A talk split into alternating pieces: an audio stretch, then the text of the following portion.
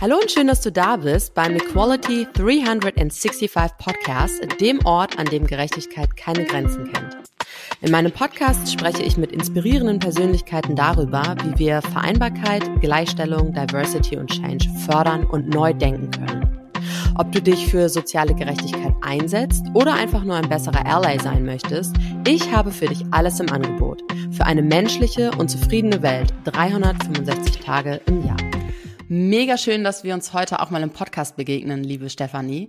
Ähm, vielen Dank, dass du dir die Zeit dafür genommen hast. Ich freue mich wirklich riesig, dass du heute da bist. Und ähm, zu Beginn einer Folge sage ich ganz oft, wo ich mich gerade befinde, weil die ZuhörerInnen uns ja nicht, ähm, nicht sehen können. Die können uns ja nur hören, genau. Ähm, und ich befinde mich gerade wieder bei uns in Berlin in der Wohnung und ich sitze in der Küche für die Aufnahme. Magst du mit uns teilen, wo du dich gerade befindest? Ja, klar, sehr gerne. Hi Isabel, ich freue mich total hier zu sein.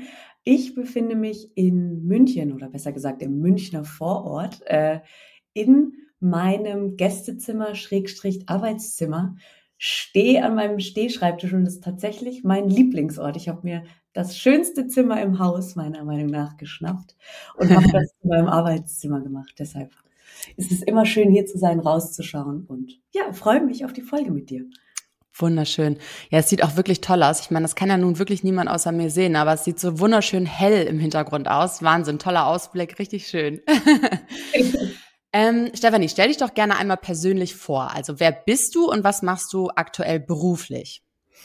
Ja, äh, genau. Mein Name ist Stefan Jungens. Ich ähm, bin 33 Jahre alt und ich arbeite hauptberuflich als Head of Organizational Development bei SAP im Bereich äh, SAP Cloud ERP. Ähm, und äh, nebenberuflich arbeite ich noch als ähm, systemischer Berater, Organisationsentwicklerin und Coach und habe meinen Hauptfokus da auf dem Thema Co-Leadership. Und aktuell befinde ich mich in Elternzeit. Mein Sohn ist sieben Monate alt und ähm, werde dann im Sommer wieder einsteigen. Aber nutze die Zeit gerade, um mein Buch zu finalisieren. Wow, richtig spannend. Ähm, du hast extrem viel auf der Uhr, wie man, wie man hört. Das ist echt beeindruckend. Ähm, magst du vielleicht noch mal kurz erzählen, wie bist du denn überhaupt in den Bereich gekommen? Also wie bist du in ein Software oder in einem Softwarekonzern gelandet? Ähm, hattest du schon immer so eine Affinität dahin oder hat sich das irgendwie im Laufe deiner beruflichen Laufbahn entwickelt? Mhm. Ähm, ich komme aus der Gegend, ähm, in der ähm, SAP hauptansässig ist. Also ich komme aus der Rhein-Neckar-Gegend. Äh, Dort ist SAP allgegenwärtig. Ich glaube, man kennt es, äh, vor allen Dingen eher von Familienunternehmen etc. Wenn man, wenn es da in einer Region oder Stuttgart ist ja auch oder Wolfsburg und so ist es bei uns eben auch mit SAP so ein bisschen. Ähm, und es hat mich eigentlich meine ganze Schulzeit schon begleitet. Und ich hab, war das erste Mal bei SAP als Werkstudent tatsächlich ähm, habe damals Pädagogik im Bachelor studiert und habe im HR äh, anderthalb Jahre als Werkstudent gearbeitet und fand es total faszinierend, was was das Unternehmen tut, was da auch alles bewegt wird, ähm, was man für die MitarbeiterInnen macht. Und das ganze Thema Software, Softwareentwicklung ähm, durfte ich da kennenlernen und ähm, habe dann einen Zwischenschritt gemacht, bin nochmal weggezogen ähm, und dann hat's mich aber wieder zurückgezogen und war total happy, dann wieder einzusteigen bei der SAP nach einem kleinen Sidestep. Spannend, sehr schön, Dankeschön. Ähm, magst du mal sagen, also wer ist Stefanie eigentlich so ganz privat und persönlich? Das ist eine sehr schwierige Frage. ähm, ja, wer bin ich? Ich glaube, ich bin ein vielseitig interessierter Mensch. Ich kann mich für vieles, vieles begeistern. Ich habe immer viele Projekte gleichzeitig. Ähm, ich eine, ich bin, glaube ich, ein sehr großer Familienmensch. Ich habe eine sehr große Familie, ähm, habe sehr viele Geschwister und bin eigentlich viel in Deutschland, in der Welt unterwegs, um, um alle meine Interessen irgendwie unter einen Hut zu bekommen, sozusagen. Also ich glaube, ähm, das macht mich vielleicht so ein bisschen aus, dass ich wirklich viel erleben darf ähm, viel auch zwischenmenschliche Dinge und Themen ähm, miterleben darf und deshalb auch so zum Beispiel eine Leidenschaft für Coaching eben entdeckt habe, weil ähm, man, glaube ich, wenn man viele Menschen um sich hat, sehr viel Familie, äh, ich bin auch aus einer Patchwork-Familie, da, da ist einfach viel drin und man erlebt sehr viele Nuancen, die ein Leben prägen können. Absolut. Und mich hat das schon immer fasziniert und ich glaube, das ist so der privateste Teil von mir. Hm. Und würdest du sagen, dass du diese Art von Lifestyle brauchst, um motiviert zu sein? Also auch so ganz generell im Alltag. Ist das deine Motivation, wo du? Ja, absolut. Also ich habe ein unglaubliches Interesse daran, Menschen kennenzulernen, zu verstehen, wie es ihnen geht, was sie ausmacht, was sie irgendwie motiviert und wo sie leidenschaftlich für sind. Und ähm, ich habe auch ein totales Interesse daran, immer zu schauen, wie kann ich Leute verbinden, connecten, wie kann ich sie vielleicht weiterbringen, was, was kann ich da tun? Ähm, ja, und ich glaube, ein zweiter Aspekt von mir ist, dass ich, wenn man jetzt über zum Beispiel Gallup Strength Finder spricht, ich liebe es, Probleme zu lösen. und das kann man eigentlich ganz gut kombinieren. Ich finde das total spannend, ähm, mit was für einer Überzeugung du das auch sagst, weil ähm, ich glaube, also ich glaube, mir selber geht es auch ganz oft so, dass man sich ja auch oft in genau diesen Situationen, wo, wo eben viele Probleme sind, wo man troubleshooten muss und so, dass man da auch ganz oft in die Überforderung gelangt, ne? Oder so denkt, boah, nee, das ist mir gerade alles viel zu viel. Und dass du aber sagst, du ziehst deine Energie daraus, finde ich super spannend und richtig, richtig ähm, inspirierend. Ja, ja gut, ich meine, man muss natürlich immer schauen. Auch mein Tag hat irgendwie nur 24 Stunden. Klar. Ähm, aber doch, wenn ich es mir überlege, dann mir wird schnell langweilig. Das ist ja. vielleicht ein Nachteil. Super, Dankeschön. Ähm, ich weiß ja, dass du aktuell an, an einem Buch schreibst. Und ähm, magst du mal ein bisschen darüber erzählen? Also um was für ein Buch handelt es sich da und wieso machst du das? Mhm, ja, genau. Ich schreibe aktuell mit ähm, einer Kollegin zusammen, äh, Janina Schönitz, äh, arbeite ich an einem Buch über Co-Leadership, also geteilte Führung. Und ähm, Janina und ich arbeiten beide in Co-Leadership. Sie ist bei der Deutschen Bahn, ich eben bei, bei SAP. Und wir haben beide das Modell sehr zu schätzen gelernt, wenn nicht sogar lieben gelernt. Wir sind absolut davon überzeugt, dass das ein zukunftsfähiges und, und zukunftsorientiertes Arbeitsmodell ist, was wir brauchen in Unternehmen, um Arbeit gut zu gestalten, also als ein Element, ja, um auch Flexibilität in den Arbeitsmarkt zu bringen und um den ganzen Herausforderungen des Arbeitsmarkts dann eben auch Herr zu werden. Aber das ist die Unternehmensseite, aber auch für einen selbst. Wie bringst du dein ganzes Leben? Die Fülle, die da ist, die Komplexität, wie bringst du die unter? Und wir glauben eben, dass Co-Leadership da eine große Rolle spielt. Und ähm, unser Buch Co-Leadership ist in drei Teile aufgeteilt. Zum einen ist es ein erster Teil der Blog, da geht es ganz stark darum, wie findet man jemanden, mit dem man in Führung gehen kann, gemeinsam. Wie strukturiert man sich dann und wie geht man vielleicht mit Vorurteilen um? Ja, also das ist ein sehr praxisnaher Teil, ein praxisorientiertes Buch. Dann haben wir einen zweiten Blog, wo wir äh, ganz viele wunderbare Tandems interviewen durften und stellen eben diese Interviews vor und, und bilden die ab, damit wir zeigen können, in welcher Fülle man Co-Leadership ausführen kann. Also unterschiedlichste Branchen auf unterschiedlichen Ebenen, also Flughöhen, ähm, in unterschiedlichen Arbeitsformen, Varianten und wir wollen, wollten einfach mit den Interviews die Diversität abbilden, die es in Co-Leadership gibt. Das ist nämlich ein großes Vorurteil, dass es zum Beispiel nur für Frauen ist oder nur auf Teamebene, Teamleitungsebene geht etc. Und der dritte Abschnitt, der ist speziell an Unternehmen und da die Personalabteilungen gerichtet, wo wir eben erklären wollen, warum es sich für Unternehmen lohnt und warum es für unter wen Unternehmen lohnenswert ist, in ein solches Modell zu investieren. Also mhm. es ist sehr ein praxisnahes Buch. Wir haben es äh, versucht, mit sehr viel Input zu spicken, mit sehr viel wirklich hands-on. Was kann ich tun? Checklisten, ähm, Tipps.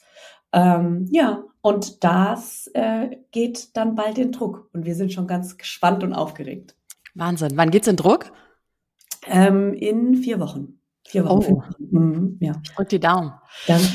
Ähm, ich hätte jetzt gerade gedacht, also ist denn Co-Leadership ähm, für jede Branche und auch für jede Unternehmensgröße ähm, Mehrwert bringen? Würdest du das sagen? Oder würdest du sagen, na, bei einigen Branchen beziehungsweise auch Unternehmensgrößen sollte man das lieber lassen? Mhm. Ja, ähm, generell würde ich sagen, es geht in jeder Branche und in jeder Unternehmensgröße. Ich habe, wir haben viel recherchiert auch für das Buch und, und bringen da auch tatsächlich dann ähm, die Beweise dazu, verschiedenste Studien etc. Aber ganz generell kann man sagen, man kann es, es gibt Co-Leader, Führungstrios, zum Beispiel im Ärztebereich, im medizinischen Bereich. Teilen sich zum Beispiel Ärztinnen eine Chef, Chefarztposition. Ja, es, es geht in verschiedensten Unternehmensgrößen. Ich glaube, die kleinste Einheit, wenn die Leute drüber nachdenken, dann denken sie an Startups. Jetzt schauen wir mal, ich meine, viele Startups werden einzeln gegründet, aber es gibt genauso viele Startups, die sich zu zweit zusammentun und sagen, hey, wir haben eine Idee, wir machen das zu zweit, dann sind sie Co-Gründer. Da denkt man vielleicht nicht direkt an, an Co-Leadership, aber im Endeffekt ist es genau das. Man geht zusammen, man gründet gemeinsam und man teilt sich diese Verantwortung, weil man zusammen was machen möchte und teilt sich dann im Endeffekt die Rolle des Gründers oder des CEOs dann eben. Ähm, also von daher, das ist, glaube ich, die kleinste Einheit, über die ich nachdenken kann, wenn du jetzt zum Beispiel zu zweit was gründest. Ich finde das total spannend. Für mich hört sich das sehr danach an, ähm, als, als ob das jedes Unternehmen machen sollte und ähm, jede große Position, die extrem viel Verantwortung und sehr viel Herausforderungen irgendwie zu bewältigen hat, sollte irgendwie so ein Co-Leadership oder so ein Tandem sein. Ähm, was sind denn die Vorteile? So, wenn du jetzt so drei die drei besten Vorteile vom, vom Co-Leadership, was sind das? Könntest du das sagen? Mhm. Ja, ähm, es ist immer die Frage, welche man auswählt. Ne? Also ich glaube, das Erste, um auf das einzugehen, was du gerade gesagt hast, du bekommst einfach ein viel breiteres Kompetenzportfolio. Ne? Also du kannst eben, sag ich mal, Lebensläufe kombinieren in einer Art und dich matchen, dass du wirklich ein komplexes Kompetenzportfolio abbilden kannst, was ich, glaube ich, weiß, glaube ich, davon bin ich überzeugt, die wenigsten Menschen alleine ähm, aus, ausfüllen könnten. Ja, und das ist meiner Meinung nach auch eben eine Antwort auf ähm, die immer komplexer werdende Welt, weil wir haben nur ein Leben, ne? man entscheidet sich für einen, einen Beruf, man entscheidet sich für einen Studiengang, okay, manche Leute wechseln noch die Studiengänge, aber trotzdem hat man ja einen Weg, ja, und da ist ja durchaus ein roter Faden, Faden drin, ja, eine Branche, gewisse Branchenkenntnis, gewisse Spezialisierungen. Und die meisten Rollen, die auch je höher man kommt, so komplex werden und es wird so viel abverlangt, da braucht es einfach ein viel breiteres Kompetenzportfolio und das kann man mit Co-Leadership abbilden. Also ich glaube, das ist so mein Number One Grund. Ja. Mhm. Dann die, äh, das zweite ist die Flexibilität und dann an der Stelle das Thema Vereinbarkeit. Und ich habe es vorhin schon mal ein bisschen ange, angeteasert. Ich glaube, wir sind an einem Punkt angekommen, wir sind wieder an so einer Wende angekommen, die es schon öfter gab in Zeiten des Arbeitslebens, also mit Beginn der Industrialisierung, wo wir einfach wieder an einem Punkt im Arbeitsmarkt sind, wo sich Zeiten ändern. Ja, also wir haben zunehmend weniger junge Leute, die nachkommen, in Deutschland vor allen Dingen, ja, aber auch in Europa. Und wir müssen aber die, komplexe, die komplexen Rollen besetzen. Gleichzeitig wissen die jungen Leute aber auch, hey, ich arbeite vielleicht bis ich 70 bin oder ich weiß gar nicht, wie lange ich arbeite. Also muss ich es schaffen, eine Balance in meinem Leben hinzubekommen, wo Arbeit vielleicht nicht die allerwichtigste Rolle spielt. Also ein Arbeitsplatz auf jeden Fall, ja, und das sieht man auch in Studien. Ähm, Gen Z, den ist Arbeitsplatzsicherheit wichtig. Aber trotzdem muss es eine gewisse Flexibilität geben. Und ich glaube, Co-Leadership bedeutet, dass man sich diese Flexibilisierung holen kann und trotzdem kritische Positionen, vor allen Dingen Führungspositionen eben besetzen kann. Mhm, absolut, ja. absolut. So, ist, ja. Genau. Ich, ich ähm, Ich finde, dass da, also du, du bringst es total super auf den Punkt. Ne? Ich glaube auch, dass es extrem wichtig ist, gerade mit Blick auf die nachkommende Generation und auch auf den Fakt, dass wir eben eine alternde Gesellschaft sind, dass wenig junge Leute nachkommen in dem, in der Größenordnung, die wir eigentlich bräuchten.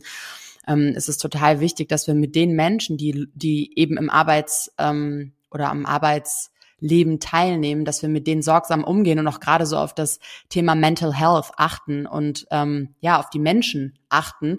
Und dafür muss man natürlich schauen, was braucht es, ne? Was brauchen die Menschen, damit sie ähm, gut arbeiten können und auch langfristig arbeiten können. Weil ja, du bringst es auch auf den Punkt, die wollen arbeiten. Ich halte es für kompletten Quatsch, dieses Gerücht, dass die jungen Leute heutzutage nicht arbeiten wollen. Das stimmt einfach nicht die wollen nur anders arbeiten, die wollen verstanden werden. Und ähm, ich finde das, ähm, das hast du auch schon erwähnt, ähm, gemessen an unsere Zeit und diese krassen Veränderungen, die ähm, schon seit langem ja eigentlich stattfinden und stattgefunden haben, ähm, die Veränderung unserer Gesellschaft, ähm, die muss einfach berücksichtigt werden. Wir sind nun mal nicht mehr die Menschen, die wir vor 20, 30, 40 Jahren waren. Ähm, aus einem guten Grund. Und ich glaube, das muss man berücksichtigen und an die Zeit heute anpassen. Ja, Absolut, das sehe ich auch so. Und vielleicht, weil du mich noch nach drei gefragt hast, das dritte ja. ist, glaube ich, für mich noch ähm, die Attraktivität von Führung. Ja, ich glaube, in letzter Zeit, oder ich sehe es immer noch, es wird sehr viel ähm, in Anführungsstrichen Führungskräfte-Bashing betrieben. Ähm, zum Teil zu Recht, absolut, ja, weil Führung ist eine herausfordernde Aufgabe, aber weil es so herausfordernd ist und die wenigsten Unternehmen Führung wirklich lehren. Also man wird einfach Führungskraft, ohne dass man dafür ausgebildet wird. Und das, das, das suggeriert ja, jeder kann führen. Und dann kommen die Leute in Führungspositionen und stellen fest, ah, das wollte ich aber vielleicht gar nicht.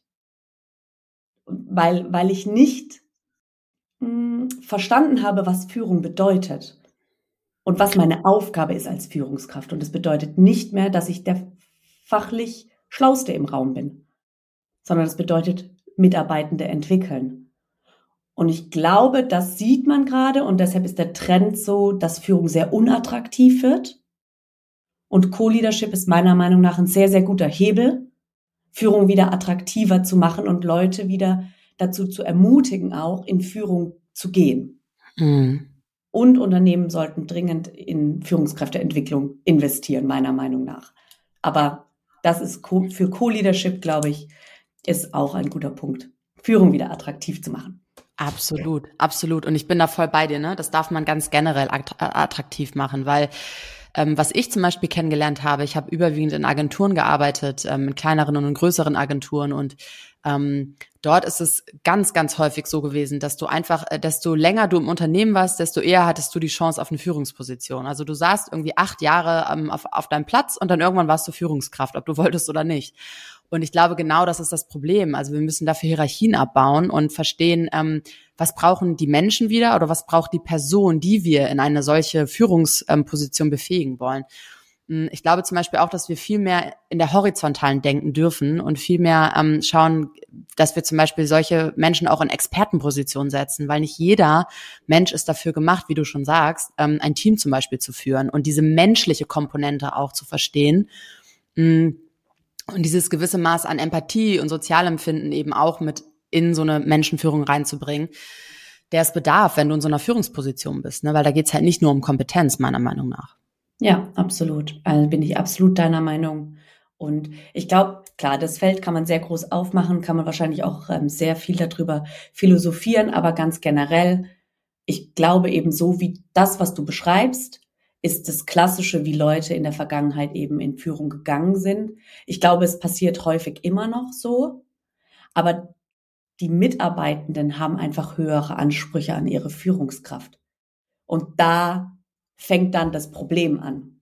Und diesem Problem in Anführungsstrichen Herr zu werden, sollte man die Führungskräfte nicht alleine lassen. Ja, aber man sollte sie nicht alleine lassen, a, weil sie ansonsten dann, sie werden ausbrennen. Ja, weil sie, weil sie es nicht können, weil sie es auch nicht gelernt haben und weil sie es vielleicht gar nicht wollen, aber keiner hat diese Unterhaltung mit ihnen geführt. Ist Führung etwas für mich? Ja, die Mitarbeitenden werden gehen weil sie sich das nicht mehr gefallen lassen können. Und in Zeiten, wo sich der Arbeitsmarkt einfach wendet und es ein Arbeitnehmermarkt wird, können sich die Mitarbeitenden aussuchen, wo sie hingehen wollen. Mhm. Also werden sie gehen. So. Total. Ja. Was, was war denn deine größte Herausforderung, als du in diese Führungsrolle gekommen bist? Ähm, wie hast du diese Situation für dich wahrgenommen und gemeistert? Hm, ja, ähm, also ich hatte ja das große Glück, dass ich eben, dass wir zu zweit waren, zusammen mit meinem Co-Lead. Ähm, unsere größte Herausforderung war damals, dass wir mitten in der Corona-Pandemie eigentlich Führungskräfte geworden sind, äh, First-Time-Leader sozusagen, und ähm, unser Team komplett virtuell aufgebaut haben. Und dann war es so, dass wir das Team nicht, sag ich mal, selbst zusammengestellt haben. Das können die meisten aber tatsächlich nicht, sondern dass das Team zusammengezogen wurde aus verschiedensten, teilweise sogar aus anderen Teams, weil man gesagt hat, man clustert jetzt die Themen, zieht die Leute mit und jetzt sortieren wir uns neu. Also das virtuell und dann sich zu überlegen, okay, für was soll Organisationsentwicklung eigentlich stehen? weil teilweise kamen die Kolleginnen ähm, mit einem ganz anderen Themenpaket sozusagen dann zu uns. Und ähm, das war somit unsere größte Herausforderung, als wir angefangen haben. Und ähm, uns war das ganz bewusst und deshalb haben wir uns von Anfang an ähm, Unterstützung geholt. Also wir haben uns ähm, externe äh, Trainer, Facilitator geholt, aber auch Coaches, um das eben zu begleiten und dafür zu sorgen, dass wir ein Team werden, dass wir eben auf unsere Bedürfnisse alle eingehen können, dass wir auch rausfinden, ähm, vor allen Dingen in Bezug auf Co-Leadership, mit welchen Sorgen, Ängsten, Nöten kommen die Leute vielleicht, wenn sie jetzt an zwei Leute reporten müssen, müssen. Ähm, aber das haben wir einfach ganz transparent und bewusst bearbeitet und haben eben nicht gesagt, wir sind die Klügsten und wir machen das schon und ihr habt zu folgen, sondern wir haben gesagt, okay, so ist es. Wir wollen ein Team formen, wir wollen Organisationsentwicklung für diesen Bereich machen. Was bedeutet Organisationsentwicklung für euch? Wo habt ihr vielleicht noch blinde Flecken? Was wollt ihr lernen? Was wollt ihr mit einbringen? Und was, ja, was wollt ihr beisteuern? Welche Themen mhm. interessieren euch denn? Ähm, und da haben wir wirklich viel Zeit investiert. Hm. Ähm, ja. Und würdest du sagen, dass es notwendig war für diesen für dieses Zusammenwachsen in der Position, dass ihr einen Facilitator und auch Coaches habt? Absolut. Also einmal für mich und meine Co-Lead.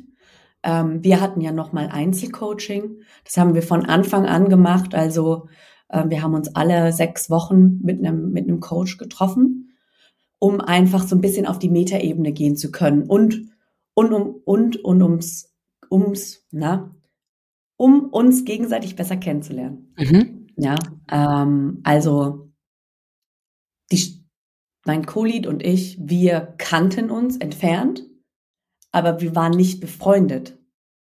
Und ich glaube, da muss man sehr viel Zeit investieren, erstmal den anderen Menschen zu verstehen, weil man arbeitet so eng miteinander. Da muss man darüber sprechen, welche Werte hat jemanden, was bringt jemanden auf die Palme, ja, wo, wo drückt man quasi die, die pushing, pushing the buttons, ja? Wo trifft man genau die Schmerzpunkte, die jeder Mensch hat? Weil jeder okay. kommt ja mit seinem Erfahrungspäckchen. Dafür haben wir uns einen Coach genommen und dann das zweite meiner Meinung nach, viele Führungskräfte, glaube ich, glauben, dass sie auch wunderbare Workshop-Facilitator sind und ihre Teams quasi selber durch Workshops leiten können. Ähm, ich bin selber auch Teamentwickler und niemals würde ich mein Team selbst entwickeln, weil ich bin Teil des Teams. Mhm. Mhm. Und deshalb sollte man sich da immer jemanden von außen holen, eine neutrale Person, die das auch neutral moderieren kann, die einen Hut auf hat. Ja. Und man selbst als Führungskraft sollte man sollte sich als Teil des Teams definieren und dementsprechend die Rolle und den Hut des Teammitglieds aufziehen. Ja. Ich finde, das ist ein super Appell an alle, alle ähm, Führungskräfte da draußen, an alle Menschen, die es werden wollen, an Manager. Ähm, ich finde, da ist ganz, ganz viel dran und ich finde es auch schön, dass du das ebenso wichtig empfindest, dass Coaching ein richtig großer Mehrwert für jede Organisation sein kann, für jeden Konzern, für jedes Unternehmen. Ich sehe das ähnlich. Ich habe ja auch eine systemische Ausbildung gemacht und nicht nur deswegen, auch vorher schon, war ich großer Fan vom Coaching und ich bin auch nach wie vor Verfechter davon, dass jeder Mensch eigentlich ähm, regelmäßig mal zum Coaching gehen sollte, um sich mit sich selber zu alignen, weil unter der Oberfläche ist so viel, so, so, so, so viel, was wir nicht greifen können, was wir nicht sehen, was wir nicht wirklich merken, was wir nicht spüren. Und wenn wir das aber, wenn wir da nicht rankommen, dann sind wir nicht bei uns und dann können wir nicht zu 100 Prozent funktionieren. Da bin ich der festen Überzeugung. Und das bietet uns natürlich eine ganz, ganz tolle Basis, wenn wir an diese, an diese Unterfläche kommen sozusagen, ähm, und uns besser verstanden haben, dann können wir natürlich auch im Arbeitsalltag viel besser agieren und viel besser funktionieren und ähm, auch unser Potenzial viel besser ausschöpfen und das dann eben auch ins Unternehmen geben. Und ich habe das Gefühl, dass es heutzutage noch häufig in Unternehmen unterschätzt wird. Umso schöner finde ich es zu hören, dass es bei euch echt berücksichtigt wird und dir das natürlich auch offensichtlich in der Leadership ähm, oder in dieser Co-Leadership-Funktion extrem geholfen hat. Ja, absolut. Ja. Ist so. Ähm, ich habe einen Artikel gelesen, einen Online-Artikel gelesen, ähm, dass du in deiner Position bei SAP Cloud ERP ähm, für das Vorantreiben des organisatorischen Wandels von rund 10.000 Mitarbeitern zuständig bist. Wow, ich finde das echt wahnsinnig beeindruckend. Ähm, wie gehst du mit dieser Verantwortung um? Also jetzt mal unabhängig davon, dass es in Co-Leadership ist, aber wie gehst du mit dieser Verantwortung um? Ich finde das Wahnsinn. Ja, ja, das Erste, was ich dazu sagen wollen würde, ist immer, ich bin ja nicht alleine. Und da bin ich absolut davon überzeugt. Ja, also ich mache es ja in Co-Leadership und wir haben ein fantastisches Team, mit dem wir das zusammen machen. Mhm. Ähm, darüber hinaus, ich glaube, was mir hilft, weil ich fest davon überzeugt bin, dass es niemals alleine gehen kann, ist, dass wir sehr viel Zeit investiert haben, eine Community aufzubauen, die sich durch die ganze Organisation zieht und einfach Gleichgesinnte sozusagen in der Organisation zu finden, die auch daran interessiert sind, den Wandel voranzutreiben. Ja. Ja, und ähm, da haben wir uns sehr an, an Kotter ähm, orientiert und einfach gesagt, okay, mit dieser Nukleus-Strategie, das heißt viele kleine ähm, ja, wie sagt man das, viele kleine äh, Communities in der ganzen Organisation setzen, weil die sind nah an der, an, an, an den KollegInnen dran. Mhm. Ja, die verstehen, was vielleicht in der, in dem Bereich, in dem Team wichtig ist. Ja, unsere Organisation ist groß, du hast es ja gesagt, und da gibt es ganz, ganz unterschiedliche Themengebiete, mhm. an unterschiedlichen ähm, Punkten ähm, von, sag ich mal, von der Softwareentwicklung auch stehen. Ja, ein UX-Designer braucht was ganz anderes als jemand, der im Finance arbeitet oder in der Finance-Entwicklung arbeitet. Ganz andere Themen, mhm. gegebenenfalls. Ja, und wir alle haben das Wissen nicht und deshalb haben wir ähm, uns bewusst für diesen Community Approach entschieden, wo wir gesagt haben, okay, wer hat denn Lust aus dem Design, aus Finance, ähm, mitzumachen und uns zu erzählen, was die Themen sind, die es da gibt. Mhm. Um dann zu schauen, okay, gibt es da Schnittmengen, was können wir vielleicht zentral machen, was können wir zentral vorantreiben und wo braucht es Individuallösungen, um das überhaupt stemmen zu können. Genau. Ja, Wahnsinn. Ja, ich glaube, also genau, das äh, sowas braucht es wahrscheinlich so kleine Hubs oder Communities, ähm, die einem mhm. da so ein bisschen geballten Input äh, liefern. Ne? Ja. Und was machst du denn, ähm, um diese Verantwortung auch mal abzuschütteln? Weil ich kann mir vorstellen, ich meine, das kennt jeder irgendwie. Ne? Der Tag war total stressig, die Verantwortung ist groß, man kommt nach Hause, dann hat man zu Hause den ganzen Mental und Workload irgendwie noch. Ähm, dass es dann schon noch mal zu viel werden kann und man irgendwie denkt, okay, ich brauche jetzt wirklich mal eine Pause, irgendwie muss ich mal abschalten, weil sonst kann ich heute Nacht nicht gut schlafen, ich wach morgen wieder gestresst auf und das Rad dreht sich so weiter. Was machst du, um diese Verantwortung auch einfach wirklich mal abzuschütteln und loszuwerden? Sport. Ja. ich habe es erwartet. Das ist echt so, das ist Sport ist echt so so allgemeingültige Medizin, ne? Ja, das stimmt. Wobei ich nicht zu den klassischen Läufern gehöre, weil ähm, ich bin fürchterlich schnell gelangweilt, habe ich glaube ich schon erwähnt. Und beim Laufen denke ich ja weiter. Da bin ich dann alleine mit mir und meinen Gedanken und das hilft auf jeden Fall nicht. Mhm. Also ich mache klassisches ähm, High-Intensity-Interval-Training mhm. ähm, oder ich gehe in einen Kurs oder ich gehe ins Spinning. Auf jeden Fall muss die mhm. Musik sehr laut sein und es muss mich sehr fordern, damit ich nicht mehr nachdenken kann. Ja, geil. Das hilft. Damit kann ich mich mega identifizieren. Ich war ewig nicht beim Spinning, aber tatsächlich ist das, äh, also ich finde Spinning ist so wirklich mit das herausforderndste, was man an Sport machen kann. Also ich will mich jetzt nicht zu weit aus dem Fenster lehnen. Es gibt mit Sicherheit noch viel äh, anderes. Aber Spinning ist Wahnsinn, finde ich wirklich krass. Kann ja. ich gut verstehen. Ähm, Stephanie, was ist denn die wichtigste Lektion, die du in den letzten Jahren deiner Karriere gelernt hast? Ich würde gerne sagen wollen, auch wenn ich mich damit vielleicht bei dem einen oder anderen unbeliebt mache, aber es ist für mich eine, eine Wahrheit. Keiner schenkt dir was. Hm. Also man muss proaktiv sein und man muss fragen und man muss sagen, ich möchte das gerne machen, ich möchte, ich möchte Führungskraft werden, ich möchte in den Bereich reinschauen. Also einfach nur seine Arbeit zu machen und die gut zu machen und egal wie gut du sie machst, wenn man nicht sagt, ich will den nächsten Schritt machen oder ich möchte gerne ähm, auf das Training gehen oder ich möchte gerne diese Weiterbildung machen, dann wird es nicht passieren. Hm. Ja. Hm. Vielleicht gibt es, vielleicht kann man das schöner formulieren, aber das ist das Erste, was so in meinen Kopf kommt keiner schenkt dir was, klingt ein bisschen ähm, ruppig. Aber im Endeffekt, was ich damit meine, ist eben sowohl im Beruf, aber auch im Privaten, wenn man nicht nur Gesprochenen kann geholfen werden, hat meine Mutter immer gesagt. Also nur Sprechenden kann geholfen werden. Du musst sagen, was du willst. Hm. Weil wenn du es nicht sagst, kannst dir keiner, kann ja keiner in deinen Kopf reinschauen. Ähm, und ich bin da selber ähm, ein bestes Beispiel dafür, dass ich oft gedacht habe, das muss, der, das muss die Person doch wissen. Ja, also auch privat bei meinem Partner. Das muss er doch wissen, dass ich das ja. jetzt so und so will. Nein, das mhm. weiß er nicht. Ja. Und im Beruflichen ist es genauso. Ich finde, du hättest die, die Frage nicht besser beantworten können, um ehrlich zu sein. Also ich finde das, ich finde das überhaupt auch gar nicht, ähm, gar nicht schlimm, in keinster Weise. Ich finde, du hast total recht. Also ich glaube auch, dass wir einfach, das ist Kommunikation. Wir müssen einfach den Mund aufmachen und wir müssen für uns einstehen und das ist total okay. Ja. Also mega Antwort. Wie würdest du denn Frauen ermutigen, in der Arbeitswelt Karriere zu machen? Ich meine, du bist auch eine Frau und du hast Karriere gemacht und du machst sie auch immer noch. Ähm, was wäre so der Tipp oder der Ratschlag, ähm, damit man als Frau und vielleicht auch als Frau, die Mutter ist oder sein möchte, erfolgreich sein kann? Ähm, ich glaube, zwei Punkte. Zum einen hat mir immer sehr geholfen das Netzwerk. Ähm, das liegt zum einen daran, dass ich einfach, wie gesagt, ich bin total an anderen Menschen interessiert. Ich lerne total gerne neue Menschen kennen und interessiere mich total für deren Lebensgeschichte und wie die das alles wuppen.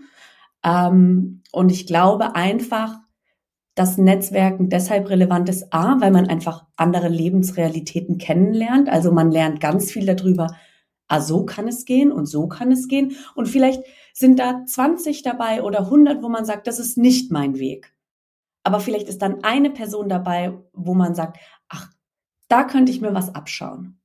Also das ist ein Punkt. Ja, also Netzwerken einfach um zu sehen, was, was gibt's alles.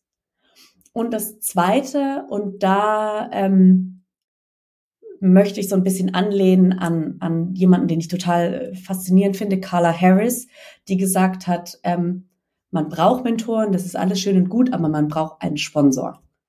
Mhm. Und, ähm, was ist ein Sponsor? Ein Sponsor ist jemand, der, wenn es um eine äh, wenn es um eine Gehaltserhöhung geht, wenn es um einen Job gibt, der es zu vergeben gibt, der deinen Namen sagt.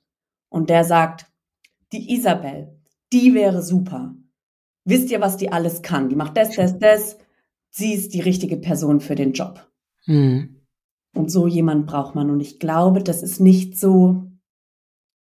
Ich glaube generell, dass das nicht so etwas ist, was populär ist in Deutschland. Ich glaube zum Beispiel in den USA ist es verbreiteter, mhm. ähm, aber vor allen Dingen ist es nichts, gehört das nicht, glaube ich, ins Konzept, mit dem Frauen ähm, konfrontiert sind oder was ihnen geläufig ist. Hm.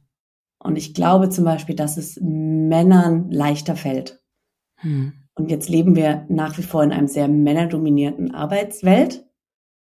Wir sind noch nicht bei 50-50, zumindest auch nicht in den Entscheidungspositionen. Absolut. Und deshalb müssen Frauen, glaube ich, da noch mehr investieren.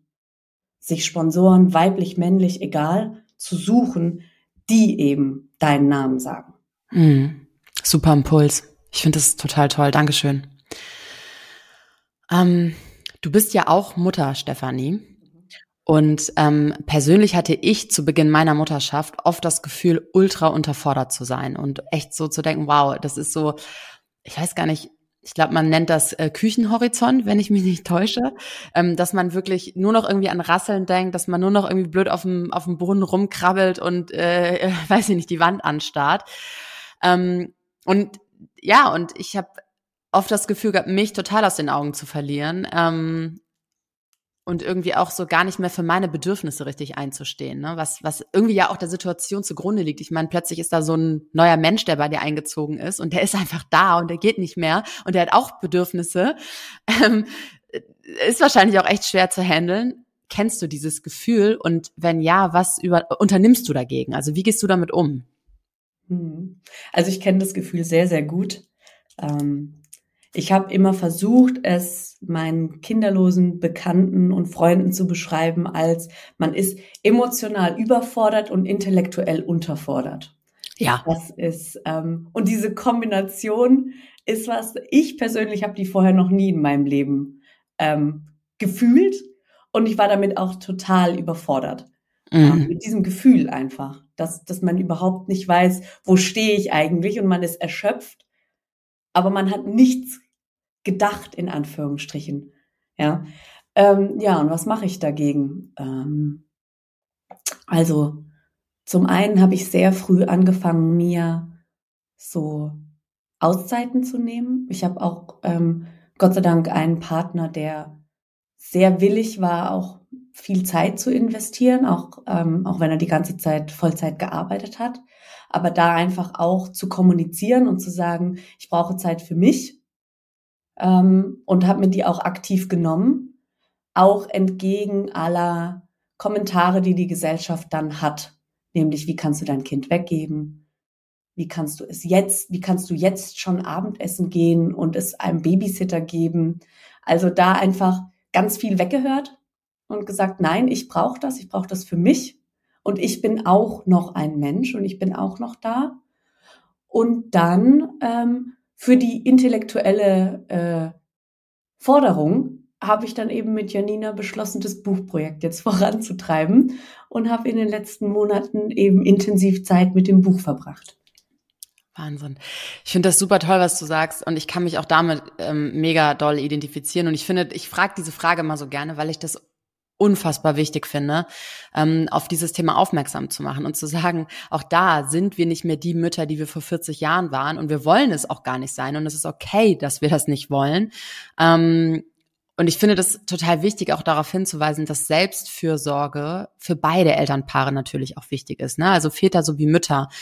Ähm, und dass eine Partnerschaft auf Augenhöhe und Gleichberechtigung eben sehr viel dazu beisteuern kann. Also Selbstvorsorge auf der einen Seite, aber eben auch eine Partnerschaft, die gleichberechtigt agiert, ähm, habe ich für mich auch in der Realität lernen dürfen, dass es ähm, bewegt Wunder. Sagt man das so? Bewegt ja. Wunder? Ich kann Sprichwörter immer nicht. Deswegen, aber ja, genau. Also ja, das ist, ähm, ist großartig. Würdest du denn sagen, dass, dass ihr ähm, mittlerweile schon Vereinbarkeit lebt auch? Also schafft, kriegt ihr das gut hin, da die Balance zu halten oder eher weniger? Hm. Hm. Ich glaube, je nachdem, wie man es defini definiert, würde ich sagen. Ne? Gerade bin ich noch in Elternzeit und dann ist die Vereinbarkeit an der Stelle, mein Hauptjob ist unser Sohn und ich habe ein Zeithassel, das sich Buchprojekt nennt.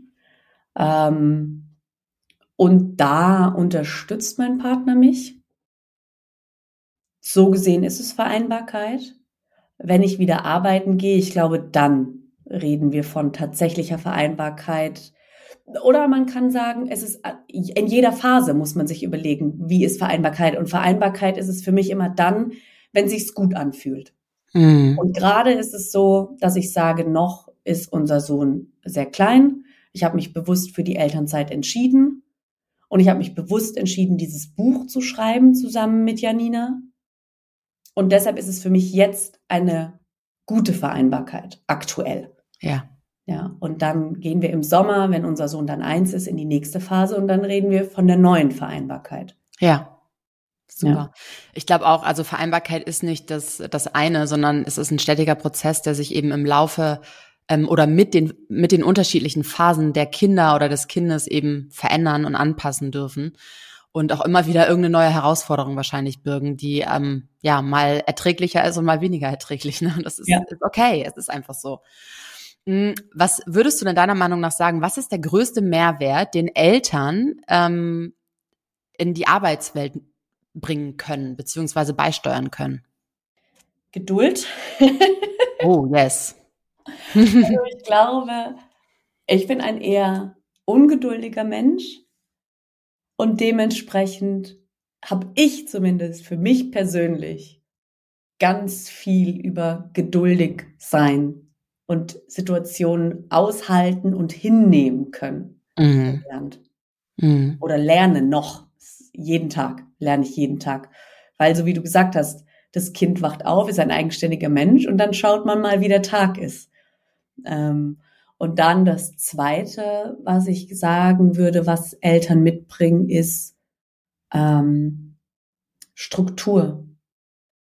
Weil ich bin davon überzeugt, dass kleine Wesen Struktur brauchen. Das Leben natürlich ähm, Eltern unterschiedlich. Manche geben ihren Kindern mehr Struktur, manche weniger. Aber es ist immer eine Struktur da, weil Kinder damit gut fahren. Und ich glaube, wenn man sich dann entscheidet, als Eltern wieder zurück in die Arbeitswelt zu gehen, dann bringt man das mit. Und man muss sehr gut organisiert sein, um alles unter einen Hut zu bringen. Mhm. Und das müssen die meisten Menschen vorher nicht, weil ob ich in den Sport gehe oder nicht, wenn, wenn ich mal länger brauche in der Arbeit, dann gehe ich halt nicht in den Sport. Mhm. Oder dann koche ich halt nicht, sondern bestell mir was. Mhm. Aber das geht bei Kindern nicht. Nee. Du kannst nicht sagen, also heute hole ich den mal nicht ab. Nö, ist mir auch zu viel heute. Ja. Geht nicht. Ja. Sondern man muss strukturiert sein, man muss seinen Tag abschließen und dann muss man switchen im Kopf. Sonst geht's Absolut. nicht. Absolut. Das sind gute Punkte. Ich finde das gerade, ich muss so doll schmunzeln, weil ich finde Kinder, also ich glaube, wenn man nicht, wenn man selber kein Elternteil ist, dann kann man sich nicht vorstellen, wie unfassbar unkontrollierbar und ähm, ja, und auch teilweise einfach wirklich so herausfordernd das sein kann, weil das ja wirklich eigenständige Wesen sind, die ihren eigenen Kopf irgendwann entwickeln und die einfach auch im Zweifel machen, was sie wollen. Und ähm, ich finde deine beiden, deine beiden Impulse dort richtig super. Also tatsächlich, ich denke da gerade drüber nach, Geduld ne, und auch Akzeptanz einfach dafür. Und ja, das ist echt super, super wichtig.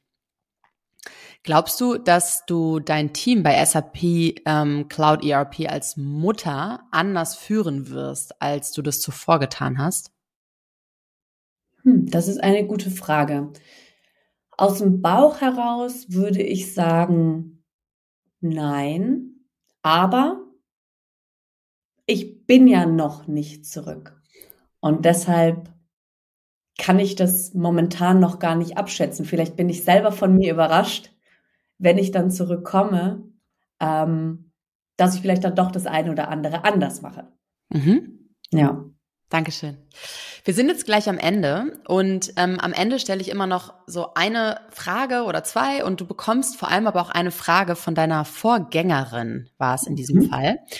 Ähm, genau, meine erste Frage wäre, wenn du mit einer Person zu Abend essen könntest, egal ob tot oder lebendig, wer wäre das und wieso?